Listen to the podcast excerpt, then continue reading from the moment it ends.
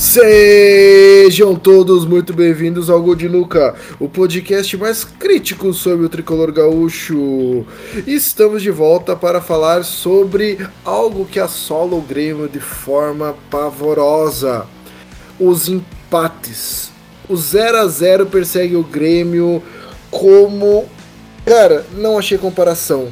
O 0 a 0 é o resultado mais padrão, mais default do Grêmio nos últimos jogos. E cara, sinceramente, acompanhar o Grêmio tá irritante, mas principalmente chato.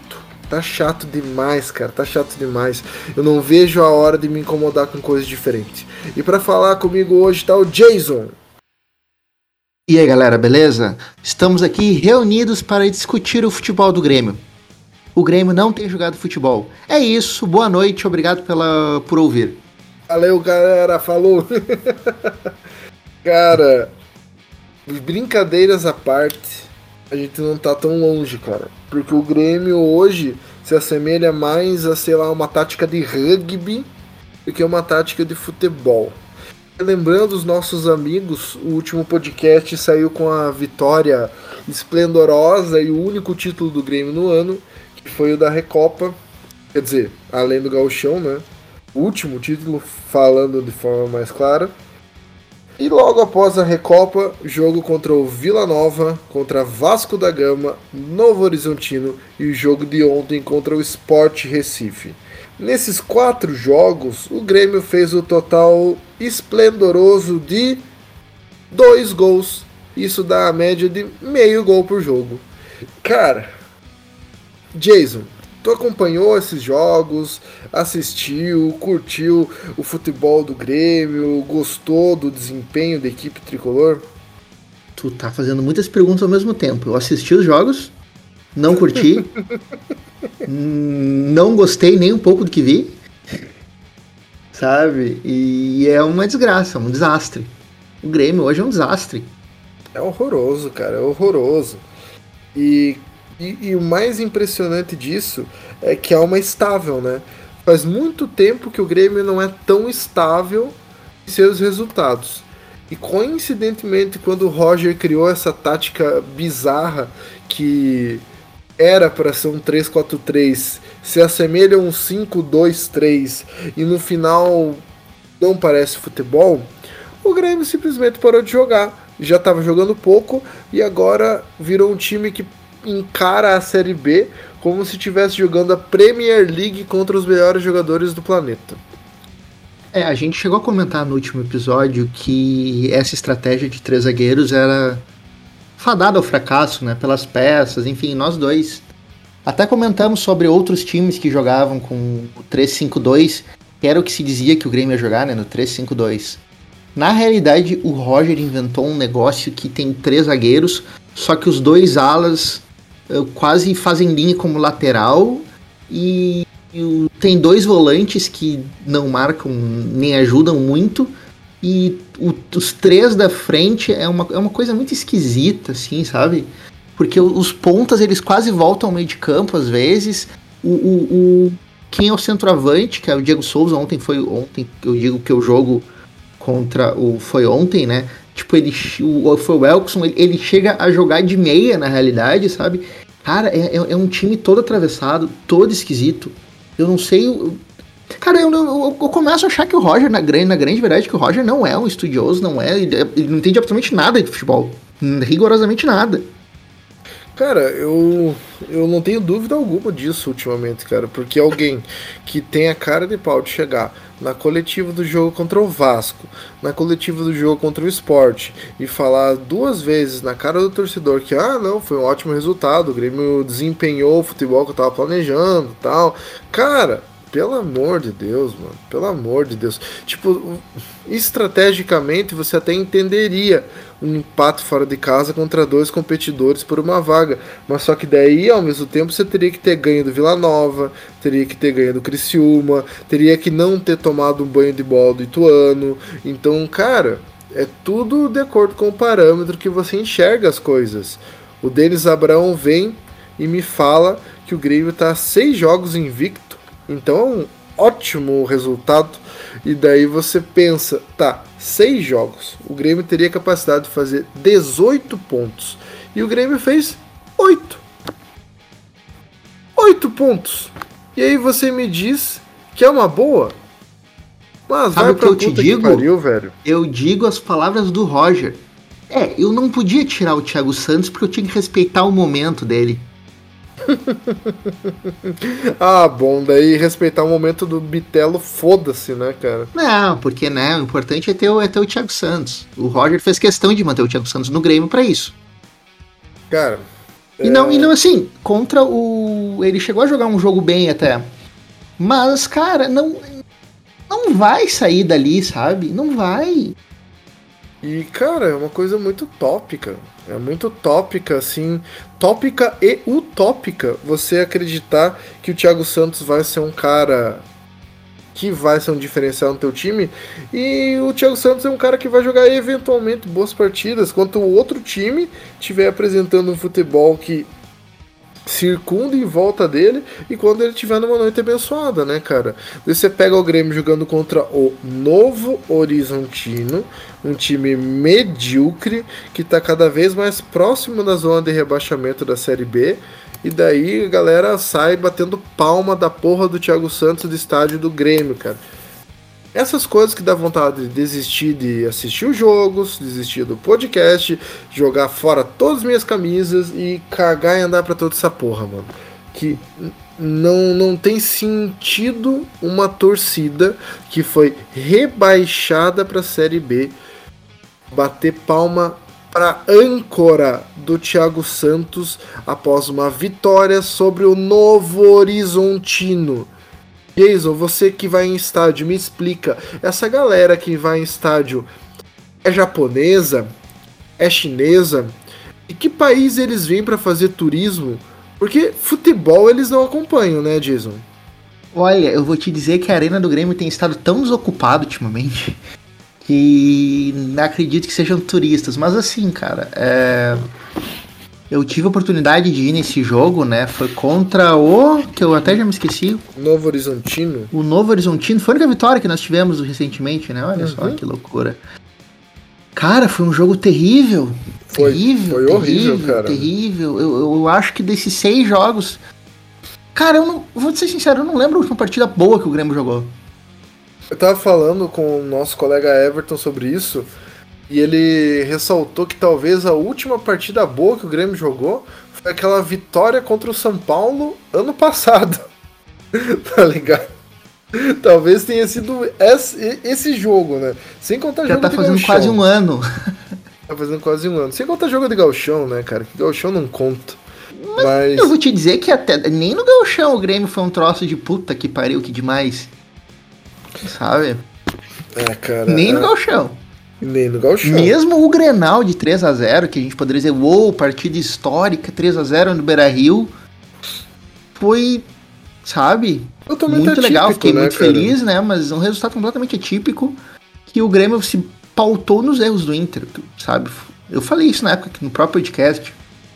Não, o, e, e o Inter até... muito mais perdeu o jogo que o Grêmio ganhou, né? E eu até tava dando uma olhar de chá pro Roger, tava começando, me empolgou, achei que talvez ele tivesse mudado alguma coisa, né, cara? Só que daí o cara vem e destroça o próprio esquema que tava dando certo. Entre aspas, né? Que também não tava dando tão certo. E coloca uma invencionice que não faz nenhum sentido. Porque, cara, o Grêmio tem a melhor defesa da Série B, né? Isso aí é óbvio, é disparado. Em números e em qualidade. O Grêmio tem Jeromel, Kahneman, o, o Bruno Alves e o Rodrigues, esses quatro aí, a, o Rodrigues já seria o melhor zagueiro da Série B. Porque esse é o nível da Série B, cara. O Rodrigues, se jogasse, sei lá, no, no Criciúma, numa Série B inteira, ele seria vendido lá para Dinamarca em, em uma temporada. Daí o Grêmio usa esse exagero de zaga que ele tem, um absurdo de zaga, e coloca mais um zagueiro, uma linha de três, e daí é isso, né, cara? Porque é a única coisa que presta no nosso esquema. é que vamos lá, sabe? Ah, o Grêmio tem a melhor defesa. Beleza, o Grêmio tem a melhor defesa. o custo do Grêmio ter essa defesa pseudo intransponível, que na realidade nem é, nem é tão intransponível assim, porque os times criam oportunidades contra o Grêmio. Acho que o Vasco colocou uma bola na trave no final, enfim. Os crimes criam contra o Grêmio, sabe? Ao custo de, do Grêmio ser um time que tá inteira quase na, atrás do, na dentro da área. O Grêmio tem uma linha de três zagueiros, zagueiros, sabe? Nenhum sai muito pro jogo. O Grêmio tem joga com dois volantes que não fazem a proteção bem, mas que são volantes mesmo. Não tem, cara, não tem nenhum volante do Grêmio que passe a linha da bola ou que tipo tente fazer aquela coisa do box to box, tá ligado? Área área. Cara, o Grêmio joga com dois volantes volantes. Exatamente. O Grêmio joga que aquela imagenzinha que viralizou no Twitter de como que o Grêmio joga aquela linha de cinco, dois caras apostados na frente do zagueiro e lá na puta que pariu três atacantes, né, cara? E o Grêmio tá uhum. tá jogando assim, é bizarro, cara, não tem, não tem nexo nenhum. E, e é tão sem nexo, e o Grêmio vai empurrando com a barriga e conseguindo, entre aspas, resultados, que me parece que o Roger tá esperando acontecer alguma coisa esperando um jogador despontar, o Bitelo, sei lá, encarnar o Maradona e virar um, um, um, enganche ali, ou as contratações ocorrerem ali em julho, que, cara, eu, eu fico. Cara, eu, eu, eu tentando achar palavras, mas eu, eu me recuso a acreditar que um treinador de futebol pare, reveja os lances desse jogo e ache que algo faz sentido na construção ofensiva do futebol do Grêmio, sabe? Ah, mas é que aí é, aí é, o, é que aí tu, tu entra na questão primordial. O Grêmio. Pro Grêmio melhorar a construção ofensiva dele, ele precisava de uma coisa: ter uma construção ofensiva. Exatamente.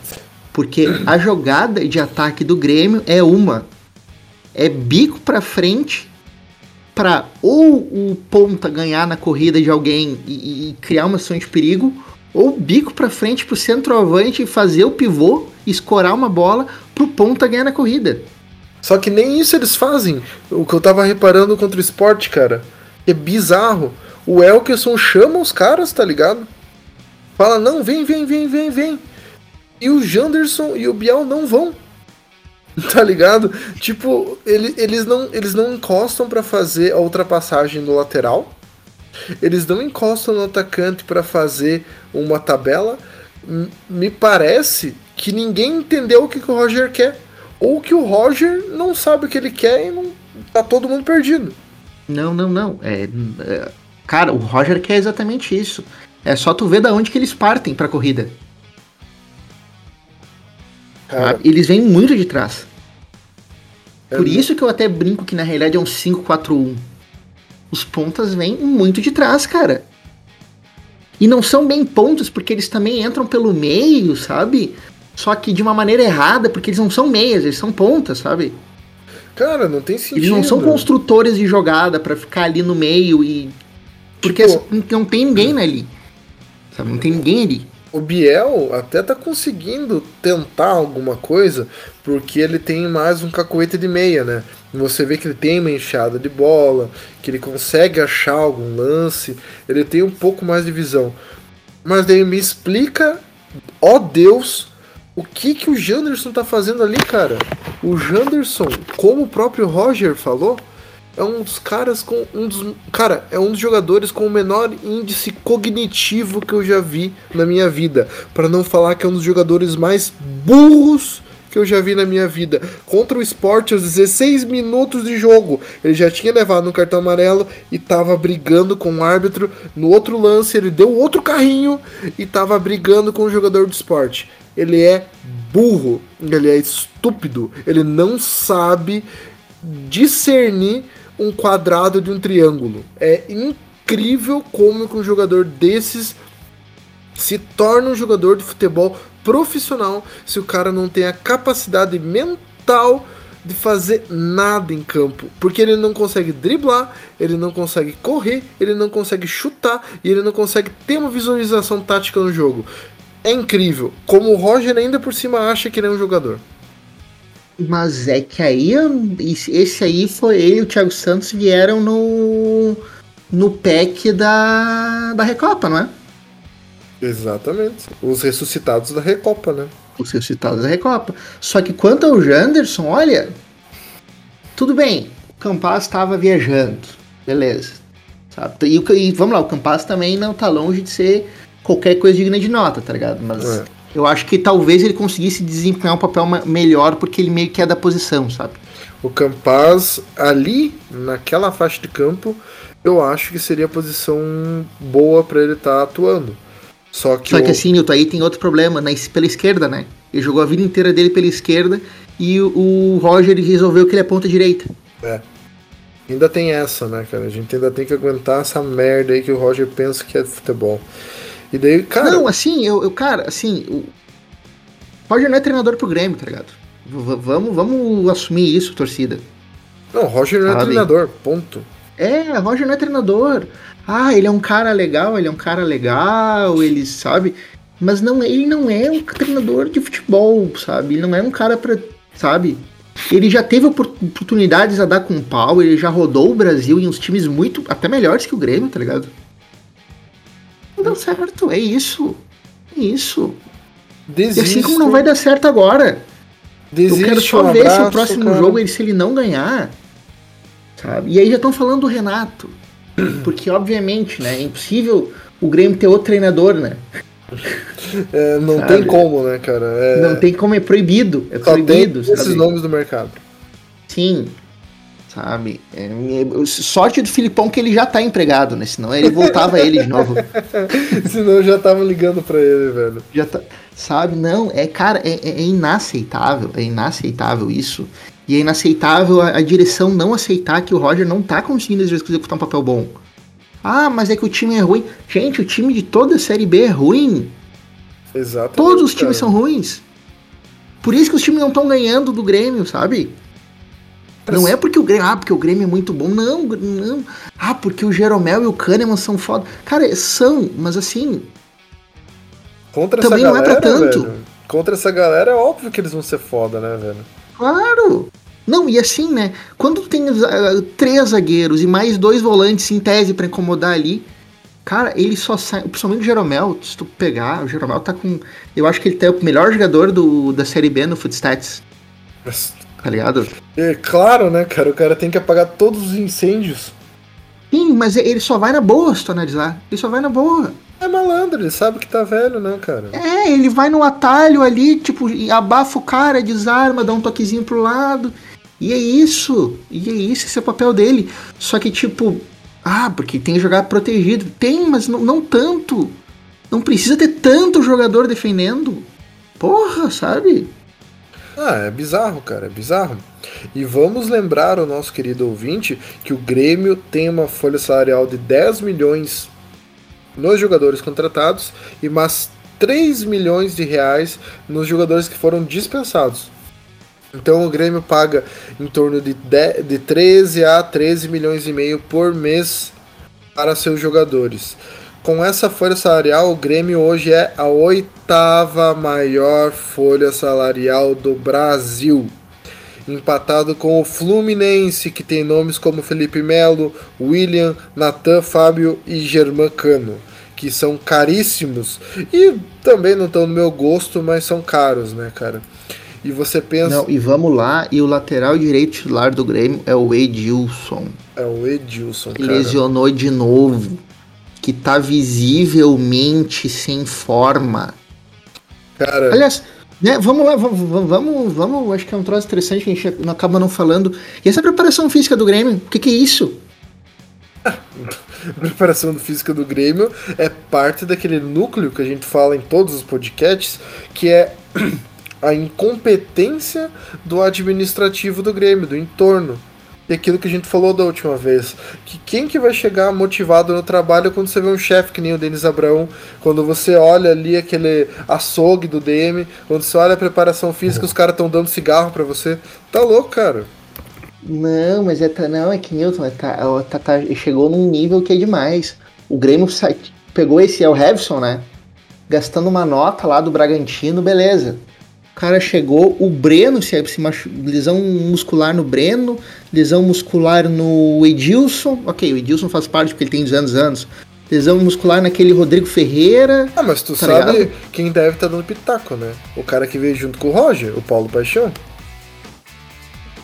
Da outra ah, é vez já tinha dado bosta, e o cara vazou, já tinha dado bosta no Inter, e daí o Roger vai atrás do cara. E o cara é diretor técnico do Grêmio agora, né? Quase não deve estar metido em todos os lugares. Pois é, não, não, é verdade, o, o Paulo, eu tinha esquecido o Paulo Paixão, ele tá aí, ele faz o quê? É, coordenador, né, cara? Coordenador, o carimbador maluco. Ah, tá louco. É foda, né, cara? É foda. Daí você vê isso daí, o cara, sei lá, o Aspone do Roger, né, cara? Tá lá ajudando a questão física do Grêmio. E daí tá toda essa merda, cara. Tá toda essa merda. E o Grêmio não evolui. E, cara, é pat... Não, ele anda pra trás. É patético você ver que o Denis Abraão é o nosso é quem manda no clube hoje, porque o Romildo ainda tá envolvido com política e tá cagando porque sabe que vai sair. E sabe que não vai eleger alguém do, do lado dele. Conselho administrativo tá cagando porque sabe que a maioria vai ser trocada no final do ano, ou pelo menos vai perder força pra caralho. Então o Grêmio tá à deriva. Se o Grêmio sobe esse ano, ótimo, o Grêmio subiu.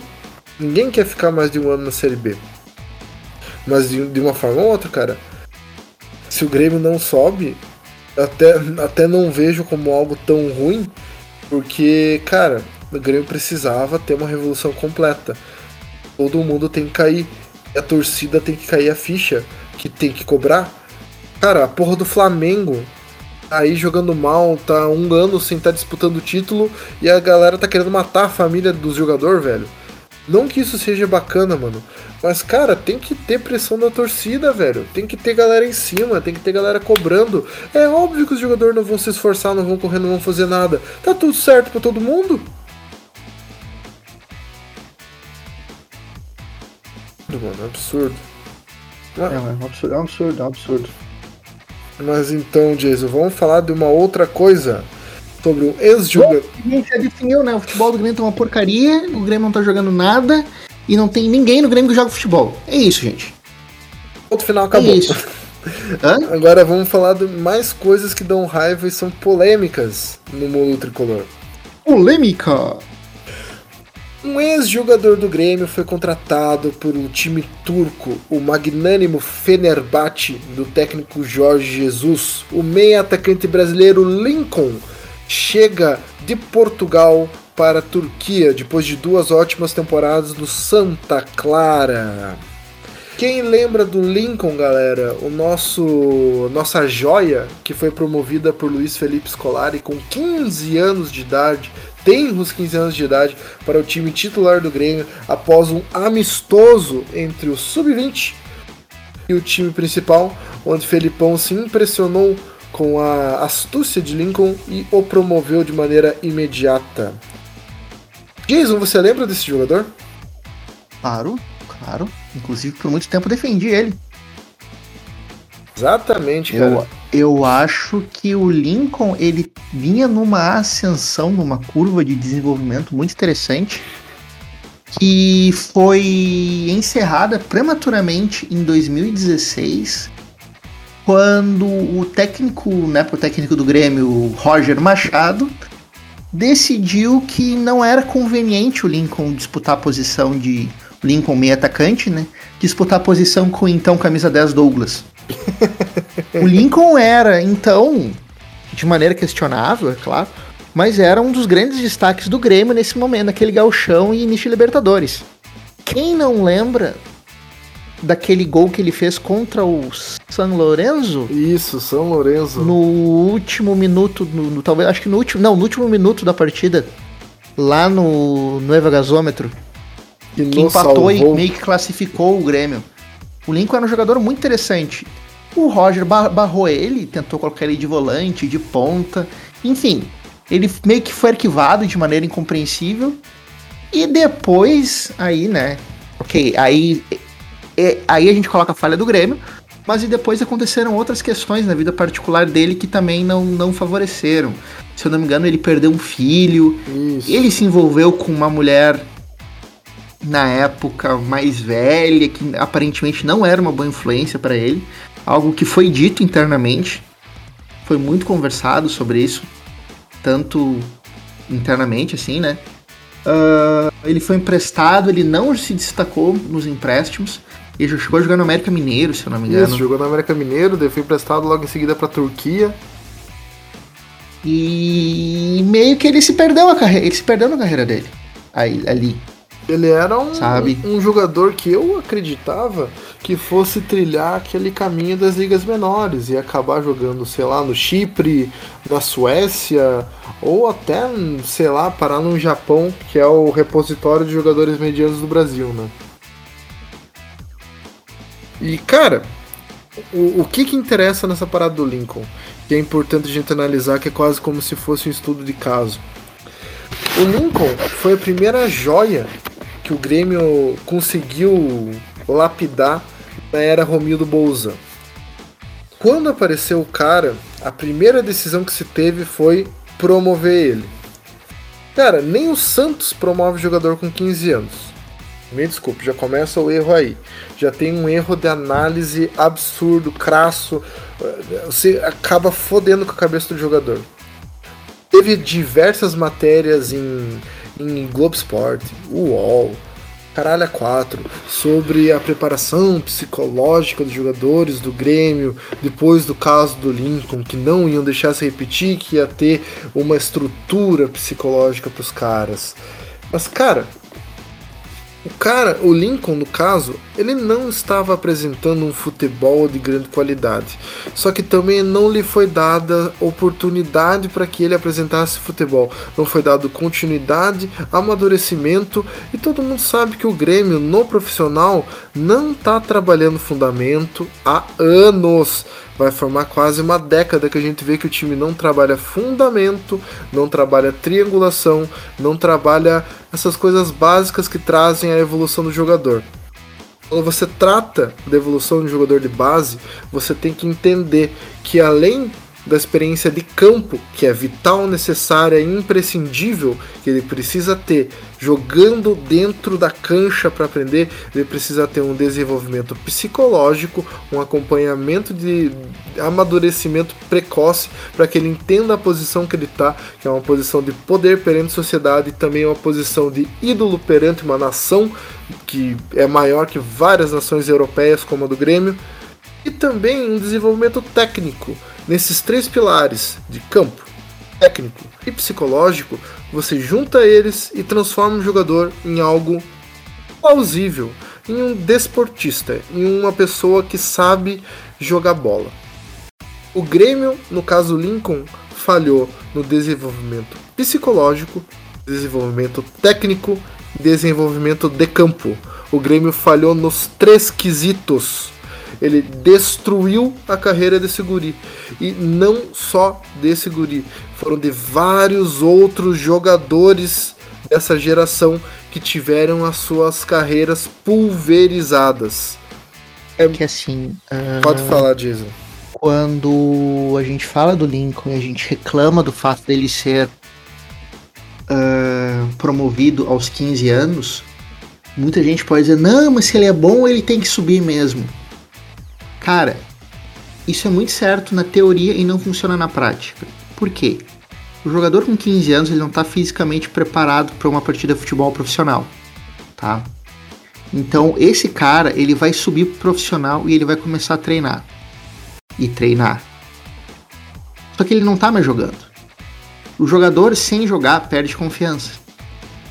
Então, se ele vinha num momento positivo, vamos dizer, no sub-18, no sub-20, jogando, disputando e esquece, travou, porque ele tá só batendo bolinha, fazendo treinamento com os profissionais. Está prejudicando o crescimento desse jogador. Porque o cara não vai subir e jogar ou, ou ir pro banco de reservas, como o Lincoln não foi. Ele vai ficar fazendo número nos profissionais. Exatamente, cara. Exatamente e a gente pode provar isso com números. Vamos nos atentar à primeira temporada do Lincoln com o Grêmio, que tudo bem, acontece, o cara tá entrando agora. Jogou 11 partidas, fez um gol. Nessas 11 partidas, do- no primeiro ano de 2015. Ele jogou 2015. 510 minutos. Isso é o equivalente a 5 partidas inteiras. No ano seguinte, ele jogou o equivalente a 13 jogos inteiros. No outro ano, o equivalente a 7 jogos inteiros. Eu te respondo, Jason. Eu, eu te pergunto, Jason. Você acredita que em 25 jogos inteiros em minutagem de um jogador em 3 anos você consegue ver se ele apresentou um futebol, se ele tem uma continuidade? Não, Claro que não, cara. negativo. E daí você pega a diferença dos números dele no Santa Clara. É óbvio que é um time minúsculo de Portugal. Um time pequeno que é quase inexpressivo. Mas é um time que está jogando no Campeonato Europeu e que está na primeira divisão. Em três temporadas pelo Santa Clara, o Lincoln fez 110 jogos. E olha só, pasmem, ele se destacou até jogando em outra posição, não como meio atacante, mas como um terceiro homem de meio campo, participando bastante da recomposição do time, tendo bons índices de rebate, de, rebate, de desarme, uma boa visão ali do, do o campo dele no SofaScore ali é vermelhinho, você vê que ele tá tendo movimentação e intensidade. E daí você vê que o cara teve 110 jogos. O cara teve oportunidade, o cara teve uma curva ascendente. Alguém colou nele e falou: "Pô, esse cara tem tem futebol". E a gente não pode ser hipócrita de falar. Nossa, foi uma grande perda. O Lincoln não é um craque, né, Jason? Não, não, não. Ele não é um cara Não. absurdo. O Grêmio não perdeu um novo Ronaldinho Gaúcho com essa, com essa, essa falha. Mas o Grêmio deixou de ter talvez um jogador interessante para o grupo. Assim como o Ferreira poderia ter sido se não tivesse sido emprestado para o Aimoré. Assim como o Darlan Não, o poderia Ferreira não. Ô, Newton, o Ferreira não, Newton. O Ferreira não, porque o Ferreira já, já. O Ferreira é um caso muito atípico no futebol que eu acho que não entra nessa, nessa, nessa questão, porque ele já tinha estourado o tempo dele no Grêmio. O Ferreira Pode é um ser, caso. cara. Um caso meio atípico, assim, pela questão da idade. Pela... Inclusive, tu viu que o Ferreira fez a harmonização? Eu não acredito. Ah, Dá uma olhada, procura. Você que está nos ouvindo, procure fotos do Ferreira. daí descobre Ele que ficou estranho. Daí descobre assim que dizer. ele ficou tudo destemparado só porque fez a harmonização. Eu não duvido mais Aham, nada. aham, não, não me espantaria vindo dele. Quer dizer, desculpe. Mas, enfim, em questão do Ferreira, vou até me aprofundar um pouco mais. A minha birra é do Grêmio estar emprestando ele para um time que não existe. Não tem sentido o Grêmio estar emprestando jogadores para times de uma divisão de acesso do futebol gaúcho ou de uma divisão que joga só o gauchão e mal e mal joga um outro campeonato no resto do ano ou que joga uma série D. Não faz sentido algum, cara. Vamos um outro exemplo, então, o Gazão teve uma ótima copinha, um dos craques da copinha do Grêmio, desenvolveu um futebol bacana. O Grêmio pegou e emprestou ele pro Pelotas. Me diga se isso tem sentido, Jason. Não, porque o Pelotas, eu acredito que ele, ele não tá nem na série dele, tá disputando a divisão de acesso. É, naquele ano eu acho que ele Existe tava. um trabalho muito equivocado da direção, e a direção nesse caso, porque o treinador não, não se mete tanto nisso, né?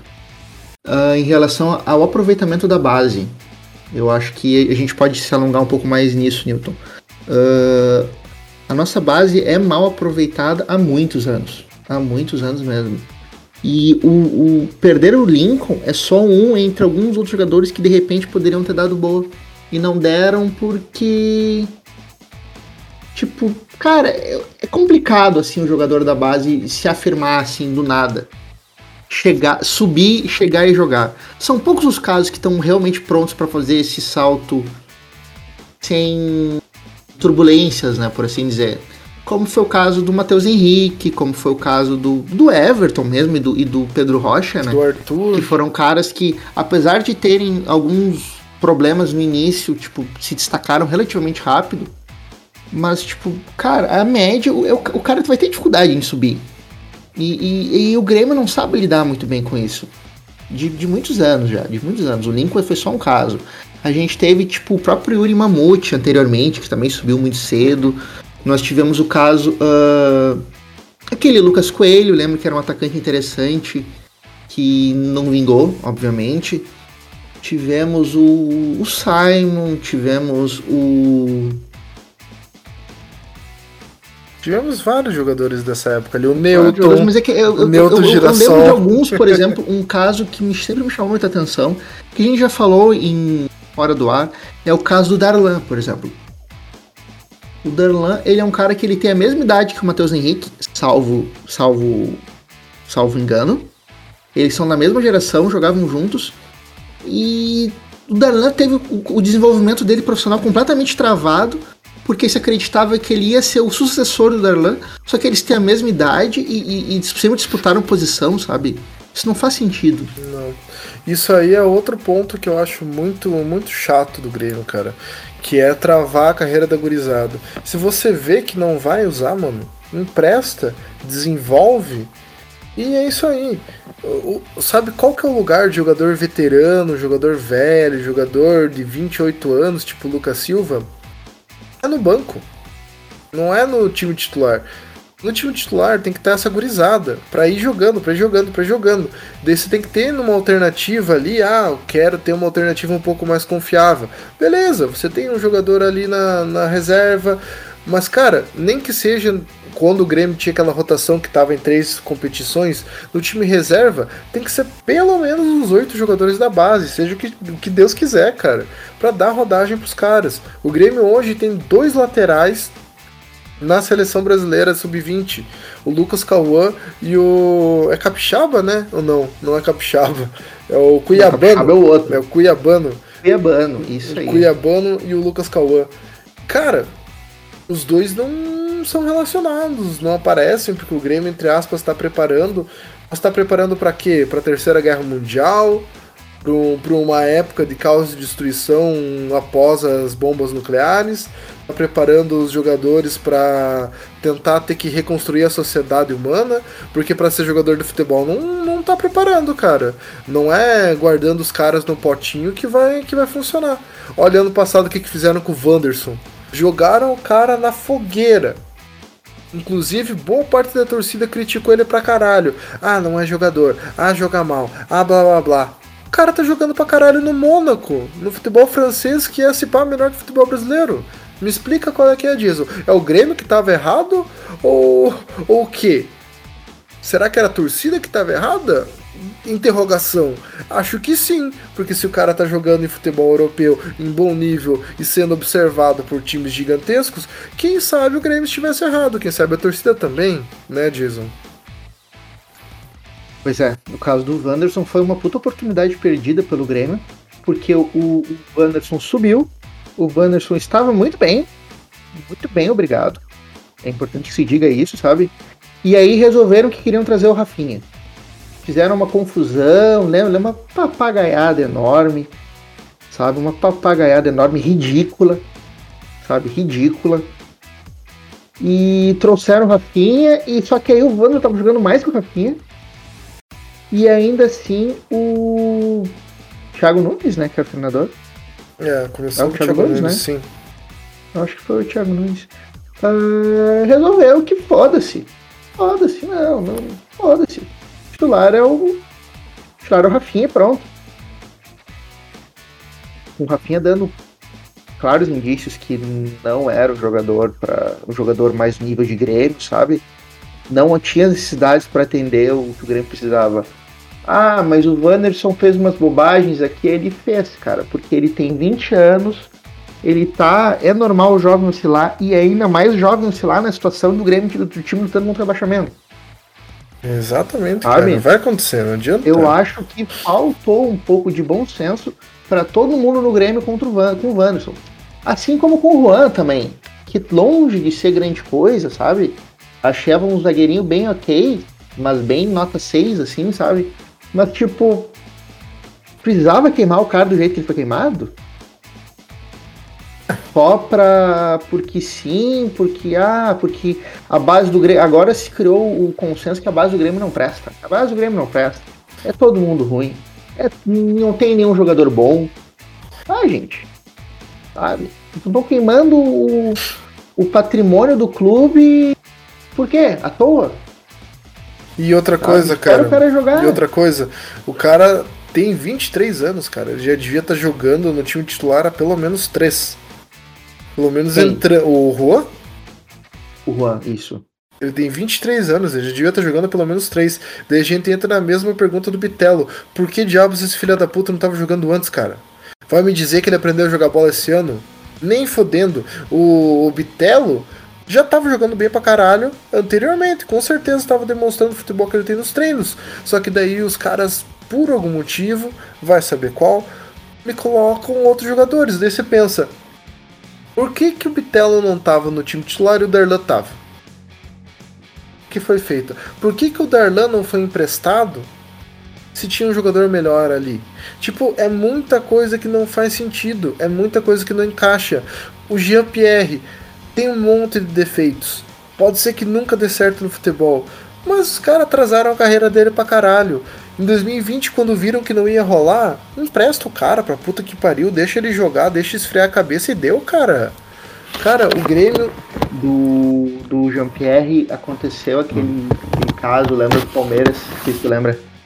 Que eles fizeram a proposta?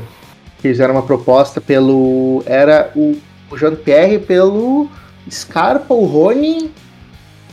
Tinha, tinha mais um ou dois, né? Era uma galerinha, assim, é, interessante, inclusive. Zé Rafael. Mas, e o Romildo não, não aceitou. Lembra que o Renato disse libera e o Romildo. Não, não, não. Ah, renovamos a multa, 120 é, milhões de euros. É, fizeram uma papagaiada enorme. É esse o problema. O grande problema da, da direção do Grêmio, de maneira geral, é que ela não trabalha, né? Eles não sabem trabalhar. É. Porque era muito tranquilo tu emprestar ele por uns seis meses, um ano. E foda-se. Ok, quer manter ele. Empresta ele com outro time da Série A, de um nível menor, assim, na época. Mesma coisa com o Darlan, sabe? O time de Série B, de repente, também. Mesma coisa com o Darlan, mesma coisa, sei lá, cara. Por que, que o, o próprio Wanderson, então, se não iam usar, por que não emprestaram ele? Por que não emprestaram o Juan? Por que não emprestaram, sabe? O próprio Bitelo já podia estar jogando por aí e não escondido. Olha esse Natan agora esse ano que o Roger promoveu ele pro time titular. O cara teve um puta galchão, seleção do galchão. Daí, o que o Grêmio faz ao invés de dar oportunidade para ele jogar no time titular ou emprestar ele para continuar jogando num, num, num nível maior de futebol, o Grêmio traz ele e deixa ele mofar. Porque o Grêmio tem Jeromel Kahneman, Bruno Alves, Rodrigues e ele é o quinto zagueiro. Olha que coisa incrível, que gênio. Parabéns, Roger. Palmas para você. É porque, obviamente, né, sabemos que o quinto zagueiro vai jogar bastante. E a gente entra no mesmo problema que tivemos com o Lincoln, né? O cara não joga. Como é que ele vai se desenvolver? Como é que vai saber se ele é ruim? Como é que vai saber se ele é bom? Como é, é que vai ter uma curva de melhora, né, cara? Às vezes parece que é preguiça, tá ligado? De pegar e fazer um balaio do jogador e conseguir time para eles. Tipo, não, fulano, já tem 20 anos e tu ainda tu não vai ser aproveitado no titular esse ano. Vai jogar lá em X. Beltrano, 20 anos não tá sendo aproveitado em Y. Não, vamos manter eles aqui no grupo de transição pra gente acompanhar o desenvolvimento deles. Quantos caras do grupo de transição que subiram nos últimos anos Quantos? E quantos deram certo? Deram certo sem de virar jogador titular do Grêmio, tá? Ah, porque o Isaac entrou e fez gol, porque o cara, não, não sabe. Não tem, cara. E se ainda fizessem parte do time, fossem ficar ali como um jogador tangencial, até tudo bem. Só que daí, tipo, é diferente você ter um Tassiano da vida, já teve uma rodagem, já tava jogando de titular na Série B, já, já vem de outra cabeça, já teve sua experiência no futebol, ele vem pro Grêmio e para ele tá tudo certo ele ser um jogador de plantel. E ele não vai cair de rendimento porque o potencial dele é aquele. Ele não tem muito mais potencial e também não vai cair muito. Ele vai ser sempre aquele Tassiano. Vai ter uma entrega nota 7, nota 6, nota 7. Nota 6, nota 7. Só que um jogador que ainda está se desenvolvendo, ele precisa ter a cancha, precisa ter oportunidade, precisa ter experiência. Por isso não faz sentido você manter os caras ali no elenco. Tipo o Elias. Bota o Elias em empréstimo, cara. O Elias é, é um jogador normal.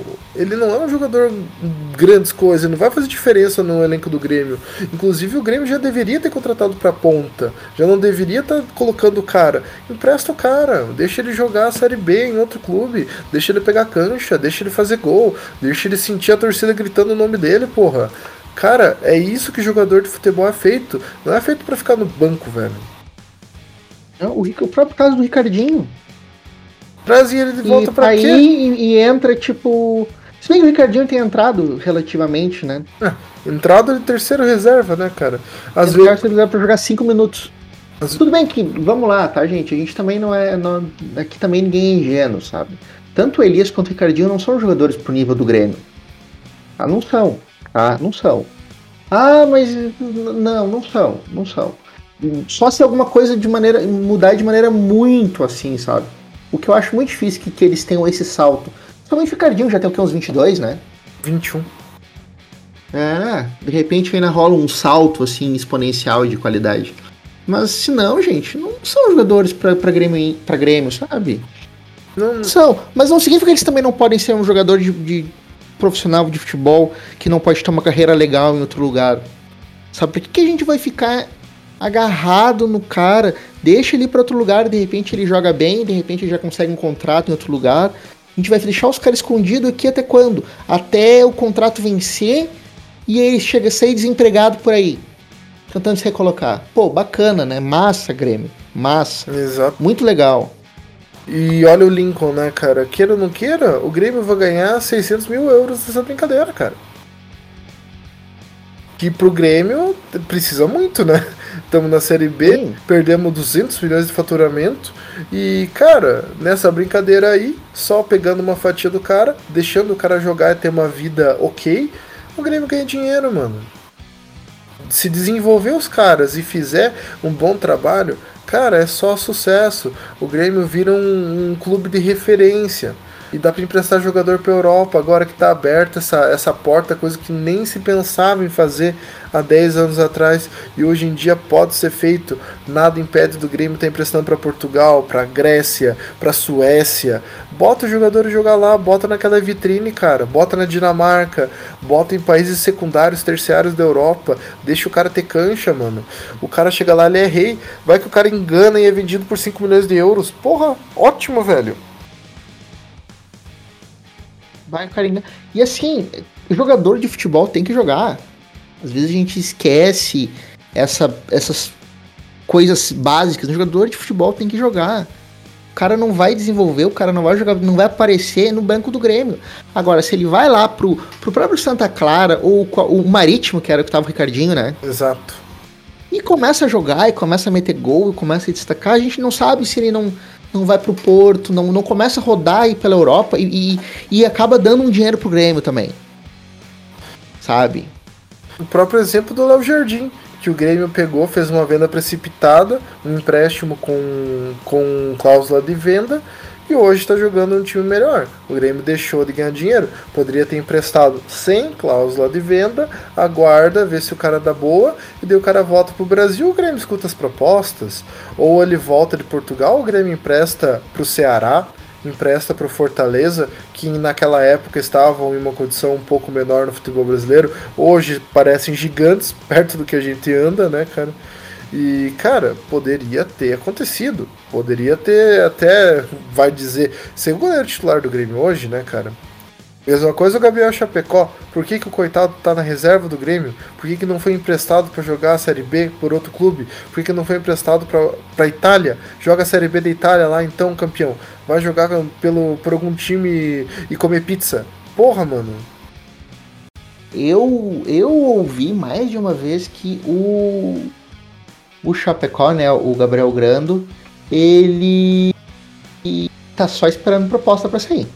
Ah, tomara que saia, cara. O Adriel dizem que é bom. Porra, goleiro reserva, né, mano? O Adriel. Ah, esse Adriel aí é lenda urbana, na minha opinião. Poderia ter. nunca vi, nunca vi, não sei, não sei nem, não tem, só sei que existe porque tem o nomezinho dele ali nas, nas, nas, nas, nas listas de relacionados do Grêmio, porque eu nunca vi jogar. Até porque. Até porque não jogou. se tivesse oportunidade, a gente sabia se era ruim, se era bom. E quando a gente é. diz é oportunidade, não é botar o cara 25 pior que minutos. Pior que no caso de goleiro, isso ainda é pior, né, cara? É, goleiro é um caso à parte, nem vamos entrar nesse assunto. É, que é, é... Goleiro, goleiro é bravo, porque goleiro é, é, um e geralmente eles não, eles mesmos não gostam de dar espaço pro outro, sabe? E, enfim, é. Mas assim, se, se, se os caras tá chegando nessa idade, tipo 22, 23 anos, não é titular, não é, não tem condição de ser reserva, sabe? E o treinador brasileiro tem esse costume bizarro de que o goleiro reserva tem que ser um cara experiente. Não sei de onde é que surgiu essa bobagem, mas tipo todo treinador brasileiro fala isso. Isso é fato. Né, é todo é um, é um costume assim, mas enfim, uh, não tem condição de ser reserva, tá ligado? E cara, negocia, negocia. O time do Grêmio tem que aprender a negociar, sabe? É que trabalhar, esse é o problema. A direção do Grêmio não quer trabalhar. Negociar envolve trabalho. Exato. O que é um problema. Olha o Pedro Lucas. É difícil né, achar time para jogador, tá ligado? Porque tu tem que trabalhar, eles não querem trabalhar. É, o Grêmio tá sucateado, né, cara? O Grêmio é. Sim. É que nem a Eletrobras, né, cara? Só esperando para ser privatizado. Foda, cara. Mas enfim. Mais alguma coisa para adicionar, Jason? Acho que ficou. Eu acho que não, eu acho que a, essa choradeira de hoje é, é condizente com o papelão que o Grêmio tem apresentado ultimamente.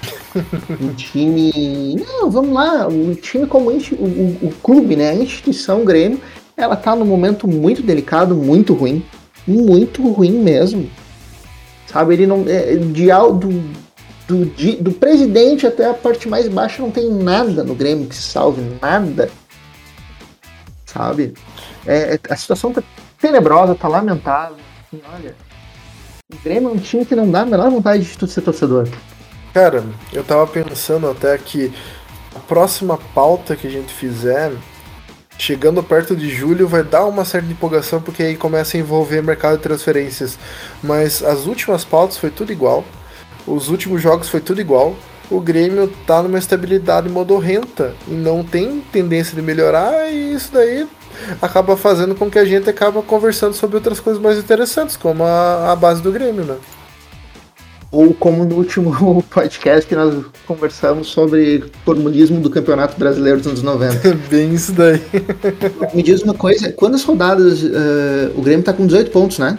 Isso, tá com 18 pontos. Quantas rodadas ainda faltam? Estamos com 12 jogos feitos, são 38 jogos, faltam 26 rodadas. Tem 78 tem que ganhar alguns jogos para fazer os 45 pontos, né? Não dá só pra ir empatando 0x0 até o final do ano e se mantendo na Série B. Eu acho que não, cara. Se o Grêmio não, quiser... Então, então começa a ficar preocupado, começa a ficar preocupado. Abra o olho, torcedor do Grêmio, abra o olho. Se o Grêmio quiser subir, ele precisa fazer 47 pontos, meu amigo. 47 pontos dos 78 pontos que estão sendo disputados, meu amigo. É complicado. Olha, a situação começa a ficar difícil, gente.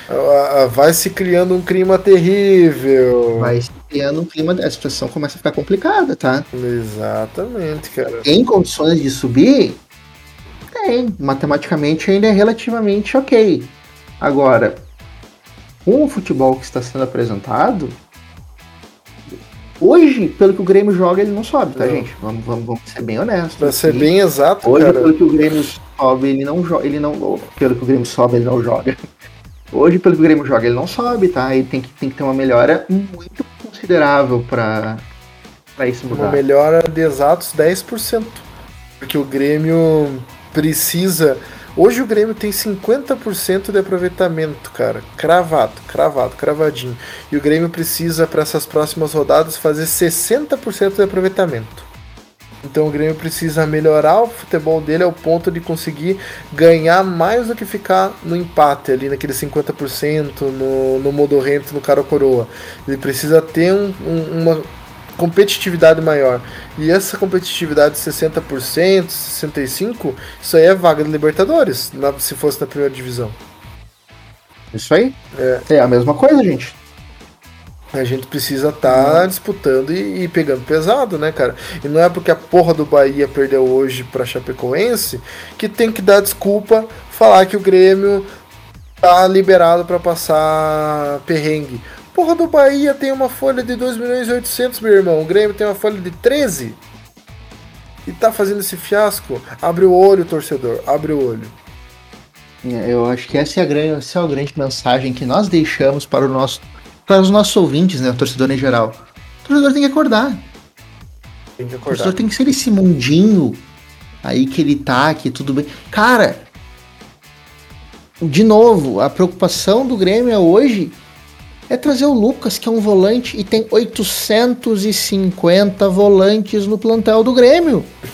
É bem isso, cara. Que irritante, velho. Que irritante. Tem 850 volantes. Tem o Bitelo, tem o Thiago Santos, o Lucas Silva, tem o Fernando Henrique, tem o Vilha Sante. Poxa, precisa de mais um volante? Precisa? Ai, cara, não faz sentido. Ah, mas algum. ele é bom. Precisa de mais um volante, cara. Não faz sentido nenhum. Sabe? Não é cara. volante que decide jogo. Vamos, vamos lá. Vamos ser honestos. Nossa defesa já tá Tu pode show ter de bola, volante mano. nota 6. Se tu tiver um atacante bom, um centroavante bom, um meio de campo bom, no- a gente não tem meio de campo. É foda, cara, é foda. Ah, tá louco? Os caras comem merda, parece. É, mas a gente tem o Benítez, cara, fica tranquilo. Ô, o El Cadáver Benítez, Foda, meu que amigo. tá lesionado, E inclusive. vai ficar por um bom A surpresa geral da nação. Complicado, cara, complicado.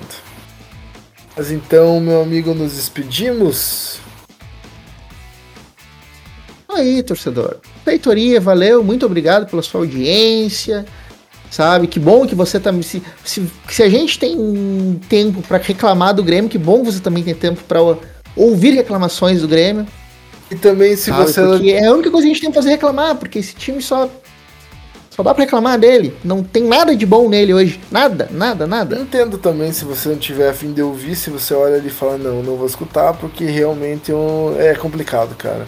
Eu também. Não vou passar raiva. Eu também não, não passaria raiva. Mas se você veio até agora, muito obrigado. Você é um querido. Você é um querido, querido, querido, querido.